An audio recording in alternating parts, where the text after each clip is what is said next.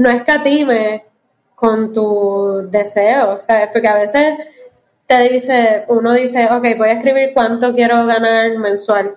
Y tú mismo te limitas y dices, ay, es que eso es mucho, este, no, yo creo que me puedo ganar esto. Y es como, mira, a la hora de irte en el viaje, de decir lo que tú quieres y lo que en verdad quieres, eh, vete con todo. ¿Quieres un avión privado? Ponlo ahí, olvídate. Quiero un jet O sea, es como porque uno se limita cuando no hay nadie monitoreando eso. Eso es, ahí se vale todo.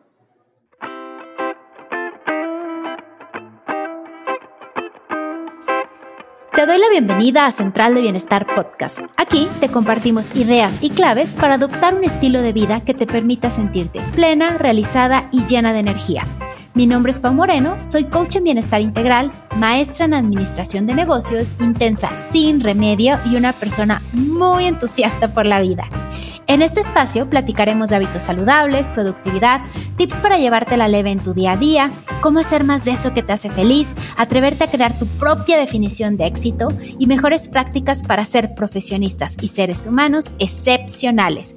Vaya, aprenderás que el bienestar es más, mucho más que solo comer bien y hacer ejercicio, porque sentirse al 100 es bien chingón. Hola, ¿cómo estás? Te doy la bienvenida a Central de Bienestar Podcast. El día de hoy tengo conmigo a una mujer talentosísima, de quien además soy muy fan. Ella es Mela Pavón, una ilustradora que seguramente conoces por su cuenta arroba chequinmela. Mela Pavón es ilustradora, humorista puertorriqueña, estudió escritura creativa en la Universidad de Puerto Rico y un diplomado de improvisación teatral en Bogotá, Colombia. Es autora e ilustradora de esta cuenta Chequinmela, que inició como un webcómic en 2014 y en 2017, justo cuando estaba el huracán en Puerto Rico, cuando estaba todo eh, el proceso de, eh, pues ella nos cuenta que estaba sin luz, que estaba filas de 15 horas eh, para poder cargar gasolina. En todo este momento creó un personaje que se llama Madame Mela y que te dice tu horóscopo y te cuenta que todo va a estar bien. Y de verdad eso se hizo un boom. The New York Times, The Oprah Magazine, Vice, Culture Magazine y otros medios han reseñado su trabajo. Ha sido invitada como ilustradora en varios foros internacionales alrededor de América Latina y ha hecho funciones de improvisación teatral, stand-up comedy en Puerto Rico, República Dominicana, Colombia y Canadá. Hoy está aquí para platicarnos de su primer libro, No eres tú, es el cosmos. Y en este episodio hablamos también de la importancia de tomar la vida con menos drama y menos seriedad, del humor como herramienta terapéutica en momentos difíciles, de atreverte a hacer eso que sueñas a pesar de que te digan que no puedes. Y mi gran highlight es de este hábito que Mela practica desde los 13 años, que no solo le ha traído gran bienestar, sino que ha sido clave en su éxito actual, que de verdad a mí me voló la cabeza cuando nos lo contó y que pienso practicar para siempre. Yo tengo un hábito muy parecido, muy parecido, pero de verdad la forma en la que lo platica Mela y, creo que eh, me ayudó a darle ahí un twist y, abrazarlo más. Espero que disfrutes este episodio tanto como yo. Estoy segura que después de escuchar a Mela te vas a volver un fan o una fan eh, y vas a ir a YouTube a ver todos sus videos y vas a comprar su libro. De verdad es que es formidable lo que hace. Pues ahora sí, te dejo con la grandiosa Mela Pavón. Pues, como les prometí, tengo conmigo a Mela Pavón, que es la representante legal de Madame Mela. Mela, gracias por estar en Central de Bienestar Podcast y déjame decirte que sin duda tu cuenta ha representado para mí un espacio de calma en medio del caos y te agradezco infinitamente por este enorme trabajo. Eh, yo pienso que la mayoría de los que están escuchando este podcast ya te conocen, pero si todavía no te siguen, están perdiéndose las mejores y más divertidas ilustraciones y sobre todo horóscopos creados por el personaje Madame Mela. Y bueno, aquí nuestra representante. la eh, manager. La manager de, Madame Mela. Eh, muchísimas gracias por a ti, llamada Mela, por darnos esta caricia y este recordatorio de que todo va a estar bien. Quisiera comenzar haciéndote una pregunta y es, yo soy muy fan tuya y sé que empezaste con esto de los horóscopos a partir de lo del huracán de Puerto Rico, ¿cierto? Sí, total. o sea, ese huracán, yo creo que para toda una generación, mi generación, fue como una de las catástrofes, yo creo que más grandes que, que, vivimos. Y fue bien interesante cómo dentro de, eso, pues, tomar esa decisión de o nos mantenemos en, este estado mental, o sea, y, y, yo no hablo por más nadie, o sea, hablo por mí, pero yo decía, o me quedo en esta trip o, busco de qué forma puedo pues reconectar con, con conmigo, con, el sentido del humor que, y con mi trabajo. Y de ahí pues me escribí mi primer horóscopo y bueno, y pues de ahí pues ya, ya la página ahora es lo que es. ¿Y cómo hiciste? Creo que en este podcast hay muchas mujeres que nos escuchan y yo pienso que todas hemos pasado por este término que ahora está muy de moda, que creo que ya está medio, lo popularizaron de más, pero este síndrome de decir, yo, ¿quién soy yo para hacerlo? Si no, por ejemplo, en tu caso, si no soy astróloga, ¿cómo me voy a atrever a analizar a mis familiares y entonces sacar un horóscopo o analizarme a mí? ¿Cómo, cómo quitaste esas barreras de qué tal si no sale o qué tal si esto no funciona o qué tal si me juzgan por no haber estudiado astrología? Y, dar el paso de todas formas? Eh, pues cuando yo, yo empecé no pensaba que iba a ser algo recurrente ni que iba a ser algo que, iba a seguir haciendo. Fue como este, ¿verdad? Esta disciplina y este, y este mundo que, ya había conocido a través de, mi crianza y de cultura y y bueno, ya por referencia de Walter Mercado, Anita Cassandra, o sea, que eso es algo que yo entiendo en, Puerto Rico fue bien cultural. Ay, aquí llegaron todos mis gatos. Muy bien, ya los veo todos. Qué belleza. Sí, eh, pues fue bien cultural y so, ya tenía esa referencia, pero no pensaba que iba a seguir haciendo horóscopos. Y ya que empezaste a ver todo este éxito, ¿qué sucedió? O sea, que la gente te empezó a pedir, dame mi horóscopo, dame mi horóscopo. ¿Cómo, pasó? Sí, pues el primero que hice fue el mío, el de Scorpio. Y era como todo súper relacionado al huracán y, y, claro, como, como haciendo el horóscopo que me hubiese encantado leer, que es como todo va a estar bien, vas a salir de esto pronto, este, sigue siendo perro, aunque estés sin luz y lleves cuatro meses sin, electricidad. Em, y entonces, de momento, pues más personas empezaron a pedir su signo. También hice por primera vez ahí, querida Mela, que abrí como el consultorio em, para manejos de crisis. Y todas las crisis eran relacionadas al huracán, pero desde la cotidianidad. O sea, era como, ah, eh, una era, Dios mío, desde este, como no hay electricidad, pues escucha a los vecinos que están ahí, eh, ¿verdad? Teniendo su intimidad y se escucha por todo que hago. Había otra que era que se dejó de la novia antes del huracán y después cuando pasó el huracán, que va a ver si está bien, pues se da cuenta que ya ella está con otra persona y, fue bien, bien revelador y, interesante pues encontrarte en, este, en esta cotidianidad, pero dentro de un contexto súper demente y, y súper nuevo para todo el mundo. Hacer filas de nueve horas para echar gasolina, eso eran las crisis que estaban. Y, y pues nada, ahí surgió todo esto, desde la crisis. Qué increíble que que lograste en toda esa crisis encontrar esta forma, digamos, como de darle, pues sí, una salida a tu talento y también a, todo lo que estaban viviendo los demás. Y en una entrevista tuya escuché que decías que a veces se te hace difícil tomarte las cosas en serio. Y déjame te confieso que yo soy todo lo contrario. Creo que de pronto todo me lo tomo muy en serio y a veces siento que es muy importante eso que me está pasando y muy crucial. Y quisiera eh, preguntarte, ¿cómo haces para dejar de ver el mundo tan serio o qué podrías decirnos para los que somos así como el otro lado, decir, no seas tan dramático, relájate, todo va a estar bien. ¿Cuál sería esa ruta? ¿Siempre ha sido así o hay algo que pasó en tu vida que te ayudó como a bajarle tres rayitas a tomarte todo tan en serio?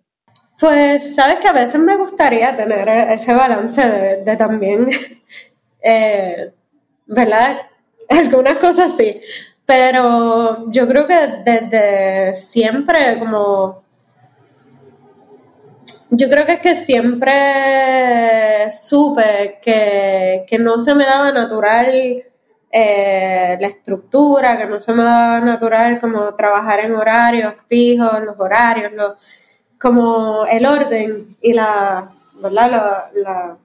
cosas demasiado rígidas, pues fueron siempre un repelente para mí. Y yo creo que la, creatividad y sobre todo el humor necesita eso, como necesita no pensar mucho en... necesita juego. Y, y cuando uno juega, pues yo creo que uno suelta mucho ese control, sobre todo también viniendo de, por ejemplo, yo hice impro, eh, improvisación teatral por un tiempo y también pues fue ese aprendizaje de juega y, si funciona bien y lo usas y si no funciona pues mira, haz otra cosa a ver y, yo creo que la exploración tiene que, tener la exploración creativa. Necesito un poquito de eso, aunque no, aunque no sea un descontrol total.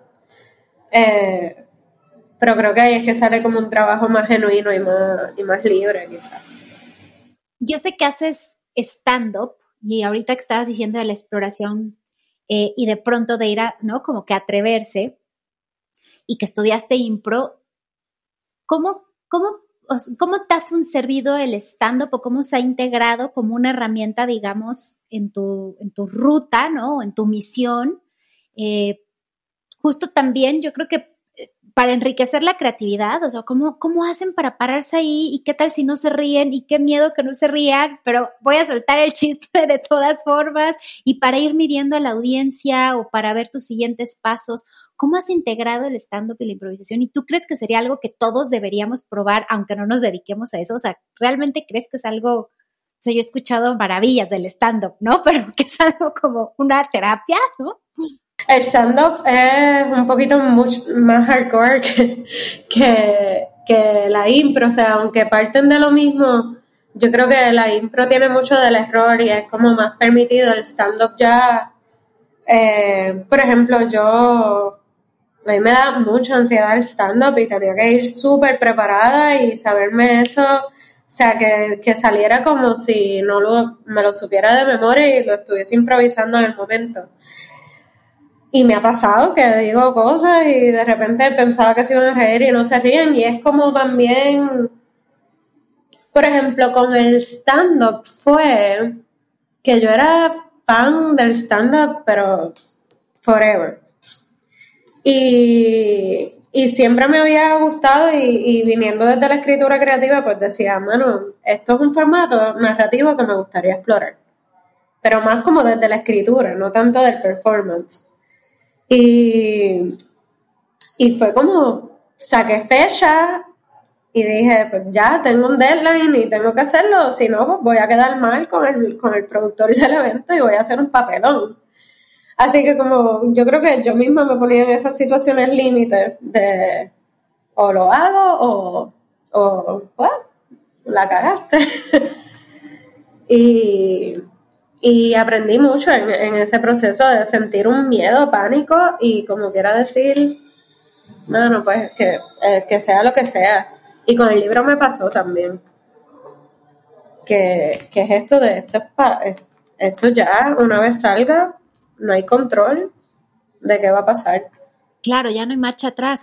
Esto que cuentas de que de pronto te comprometiste como para ponerte esa meta límite. Déjame te, te comparto que, que, yo como emprendedora, que cambié de carrera también, o sea, de, pasé de negocios a dedicarme a bienestar y, y emprender, a mí eso me sirvió mucho también. Antes de arrancar, puse en Facebook un post de voy a dar un curso en dos semanas. No sabía si a alguien le servía, si no le servía ni nada, pero el hecho de ya hacerlo público y ponerme al límite y poner un deadline fue clave para atreverme y creo que a veces así tenemos que hacer en muchas cosas de la vida para lograr la meta, ¿no? O sea, como me gusta mucho como le dices, ponerte ese deadline, hacer el compromiso con alguien y ya sueltas el control, ¿no? O sea, como va a suceder y a ver eh, qué pasa en ese, en ese proceso. Sí.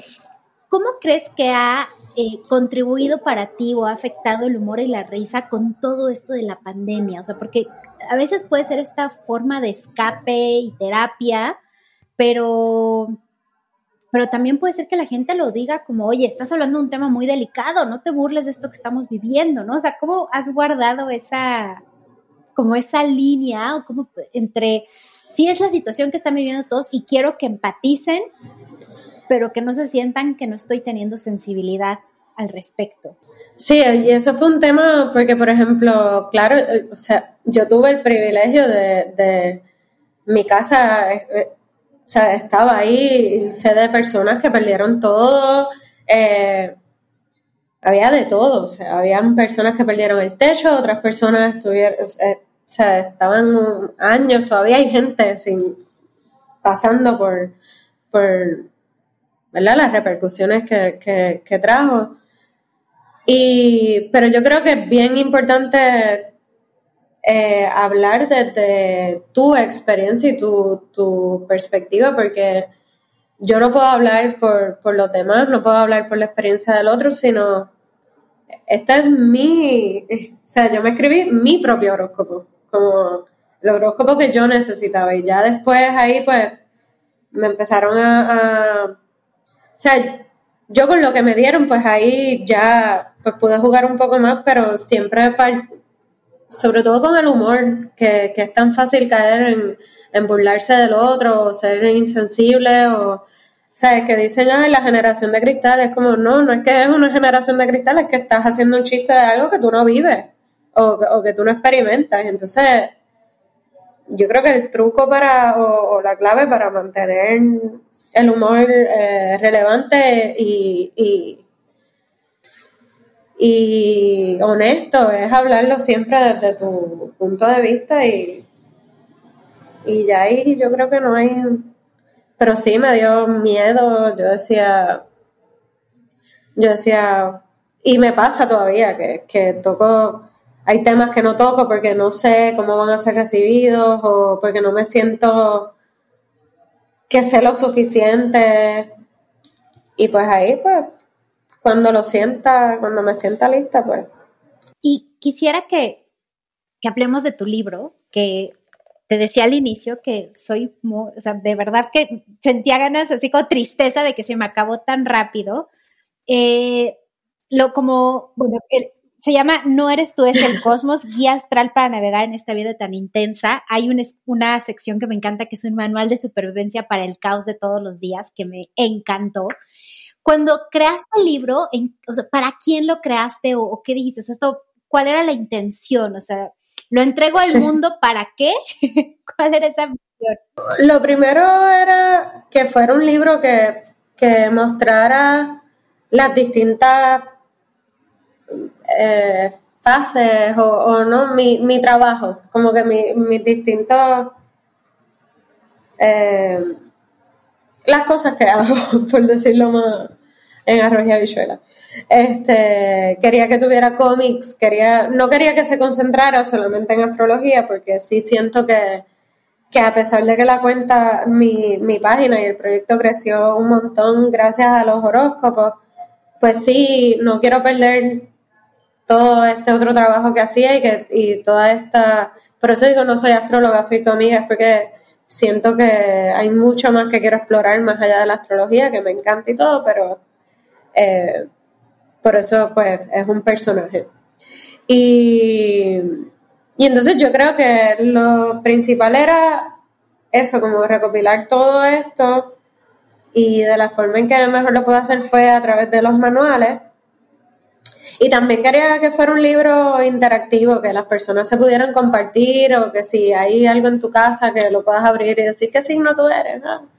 Y que se creara esa dinámica, ¿verdad? O sea, más allá de que tengas muchas relaciones con el libro, que sea una propia y que sea una de social y y, nada, y creo que lo pensé, lo, lo, hice pensando mucho en eso. Yo fui fan de la sección generador automático de frases seductoras, que eliges tu mes de nacimiento, el mío es septiembre, entonces baby.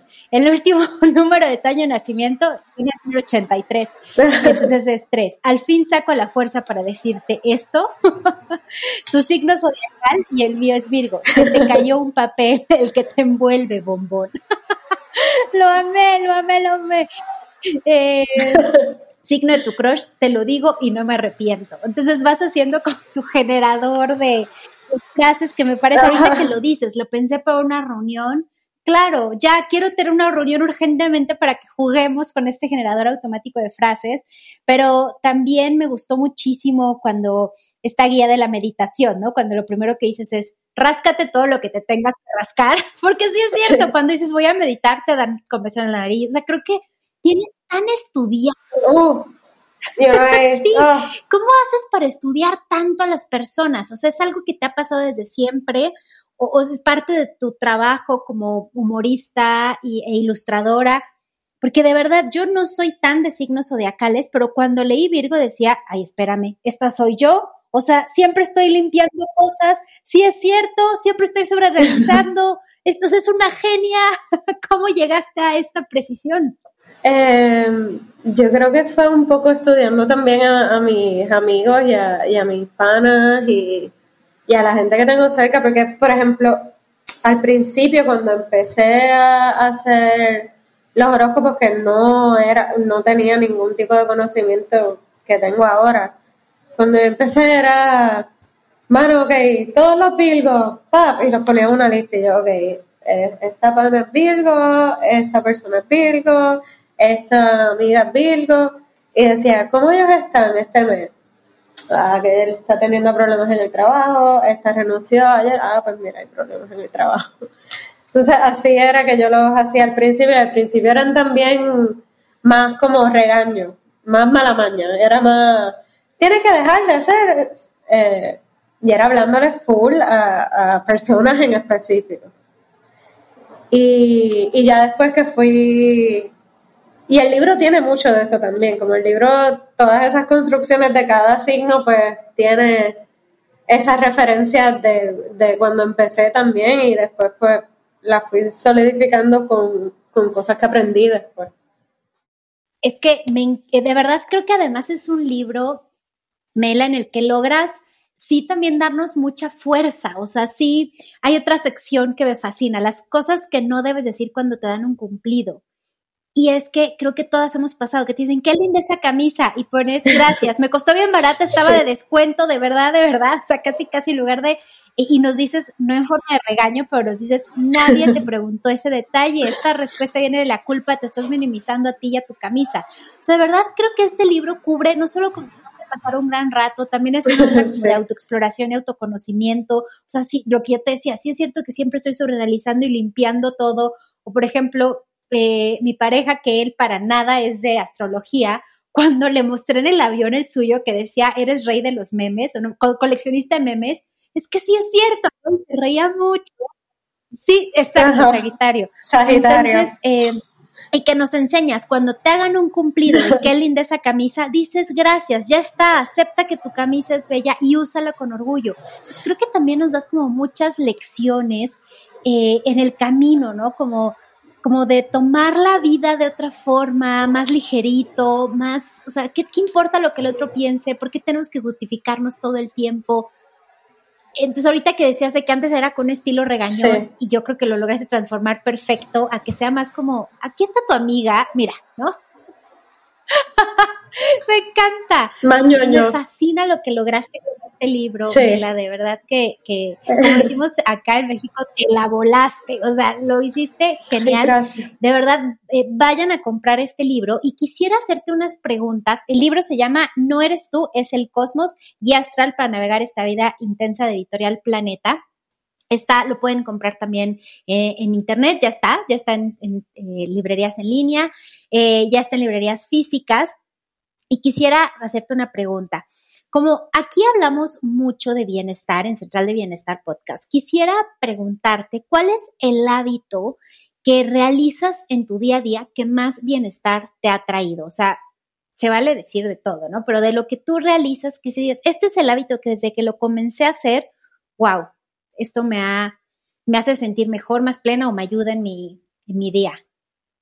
Pues sabes que yo desde pequeña, desde yo creo que desde los 13 años, incluso antes, siempre he tenido libretas, cuadernos. Y siempre escribo todo lo que, o sea, yo me voy en unos viajes así de, esto es lo que quiero hacer y esto, y cuando tenga tal edad, y, yo creo que, que eh, eso me ayudó muchísimo como a, a creerme la película y a decir, claro que sí, vamos y, y como concretizarlo, como concretarlo. Y, y algo que, me dijeron una vez fue, no me acuerdo quién fue ni, ni en qué contexto, pero creo que era en algo de manifestar o algo, quizás fue donde, donde una clarividente o algo, no sé, pero me dijo, no escatime con tu deseo, sea, porque a veces te dice, uno dice, ok, voy a escribir cuánto quiero ganar mensual. Y tú mismo te limitas y dices, ay, es que eso es mucho, este, no, yo creo que me puedo ganar esto. Y es como, mira, a la hora de irte en el viaje, de decir lo que tú quieres y lo que en verdad quieres, eh, vete con todo. ¿Quieres un avión privado? Ponlo ahí, olvídate. Quiero un jet o sea, es como porque uno se limita cuando no hay nadie monitoreando eso. Eso es ahí se vale todo. Y eso fue algo que, que, me acuerdo que me dijeron y se me quedó. Y a veces, eh, por ejemplo, en terapia o lo que sea, que estoy haciendo ejercicios de, de cómo escribe, qué es lo que quieres o lo que sea, siempre me, da como ese impulso de, de bajarle. Como, quiero esto, pero le voy a bajar porque eso es demasiado. Déjame irme más.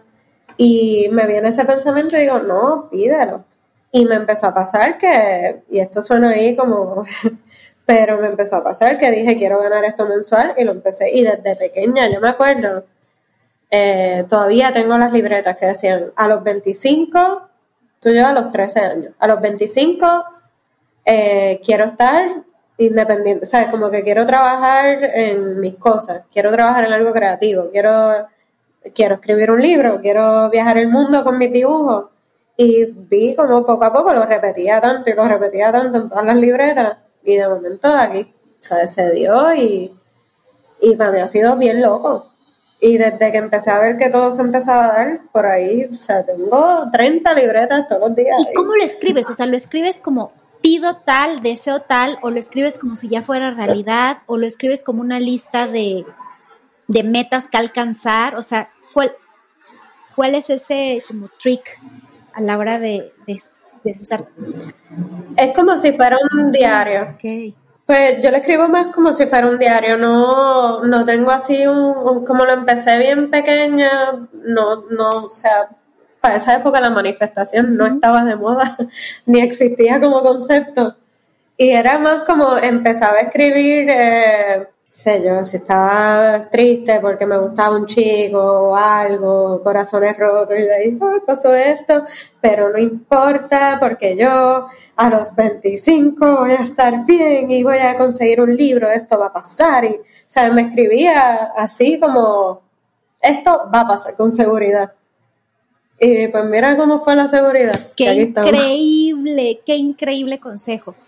Quisiera para, para concluir, porque sé que tienes varias cosas en tu agenda, preguntarte eh, dos cosas. Uno, ¿qué es para ti el éxito? Porque creo que gracias, a generaciones como la tuya, estamos comenzando a redefinir y a dejar de pensar que el éxito es estar de 9 a 6 en un trabajo y tener un cheque quincenal y, o sea, como que esto que te decían, y casarte y, y plantar un árbol, o sea, hemos empezado a redefinirlo y para mí es muy importante conocer eh, justo personas que están creando nuevos estilos de vida, nuevas profesiones. ¿Quién hubiera dicho que, no? Hace 10 años, ¿no? Que una ilustradora iba a tener una profesión como, como lo que estás haciendo, que es enorme y ayudando a tantas personas y un libro.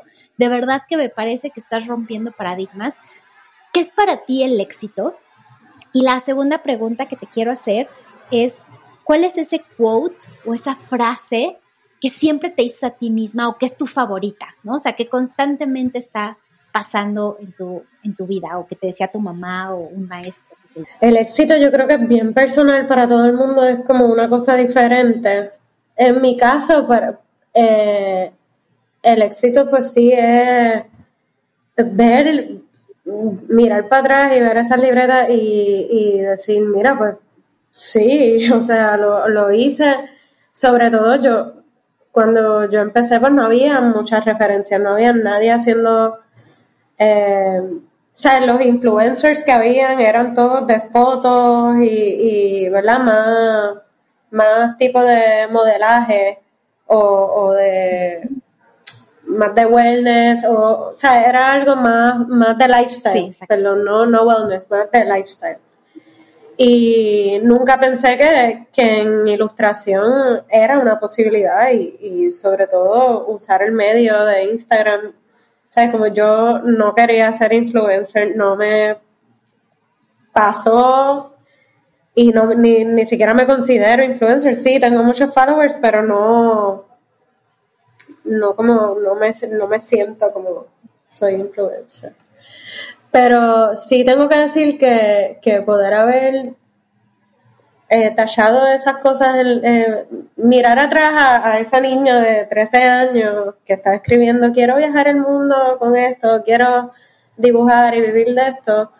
Eh, y también sobrepasar todos los comentarios negativos de cuando uno está empezando, porque yo al principio dibujaba no tenía nada de extraordinario. El dibujo era bien básico, bien simple y bien...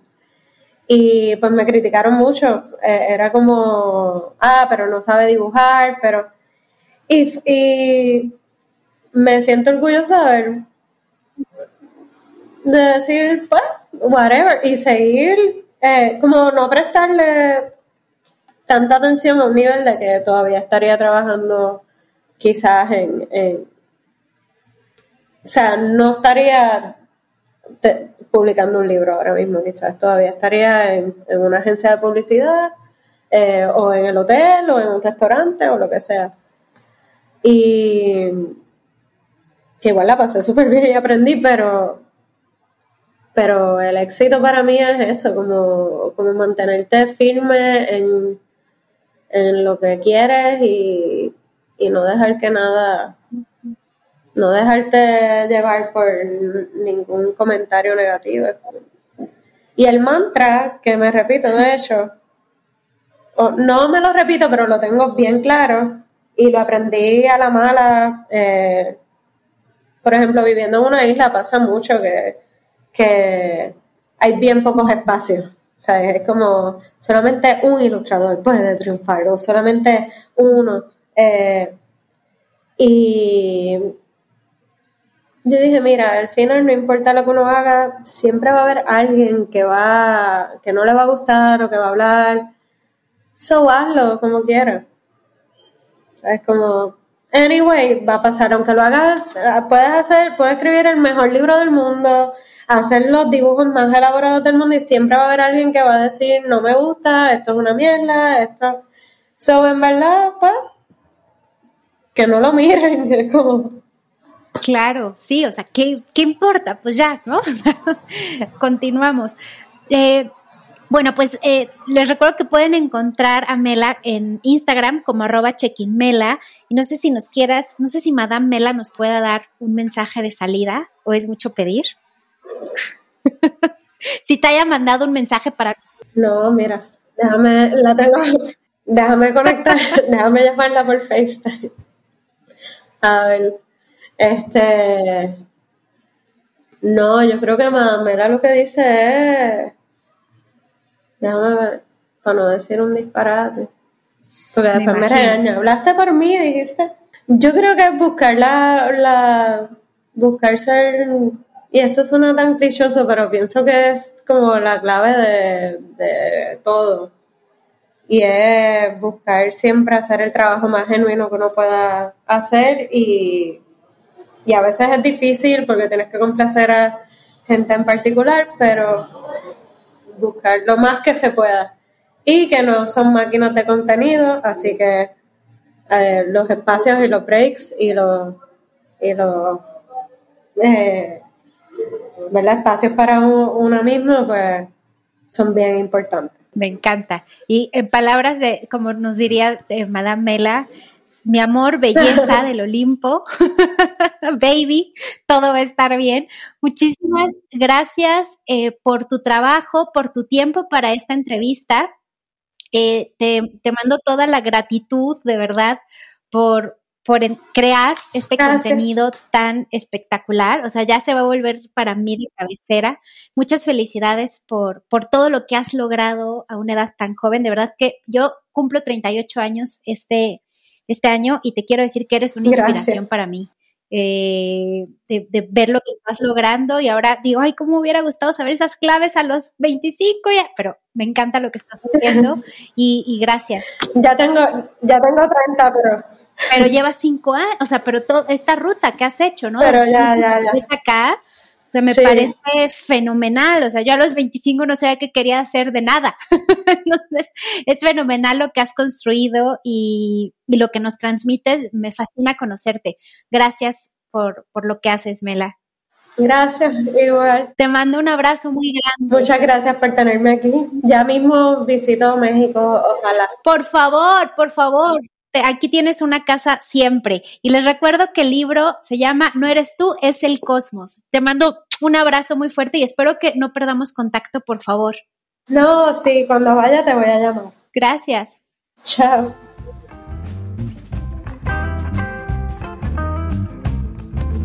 Espero que hayas disfrutado mucho esta entrevista con Mela Pavón. Te recuerdo que puedes encontrar su libro ya disponible en Latinoamérica. En lo personal, yo lo encontré en planetadelibros.com.mx. También está algunas librerías físicas, así que puedes literal ir a Google, poner el nombre y ver en tu país en dónde lo están distribuyendo o si ya te llega por correo eh, postal. Te pido por favor que si te gusta este episodio lo compartas con más personas, que también nos etiquetes en redes sociales, pero sobre todo que le hagas saber a Mela que le escuchaste aquí. De verdad, esa es una forma grandiosa de agradecerle que nos regaló este tiempo para platicar. Y siempre es muy bonito saber que el tiempo que le dedicamos a hacer entrevistas y a contenidos, pues que valió la pena y llegó a las personas adecuadas, así que dile que la escuchaste por acá. Y también te pido que nos sigas y que nos dejes una reseña, ya sea que no escuches en Spotify, en Apple Podcast o en Amazon Music, eso te permitirá que no te pierdas de ningún episodio, pero también nos ayuda a llegar a más personas. Y pues nada, te mando un abrazo enorme y nos vemos en la siguiente entrega de Central de Bienestar Podcast.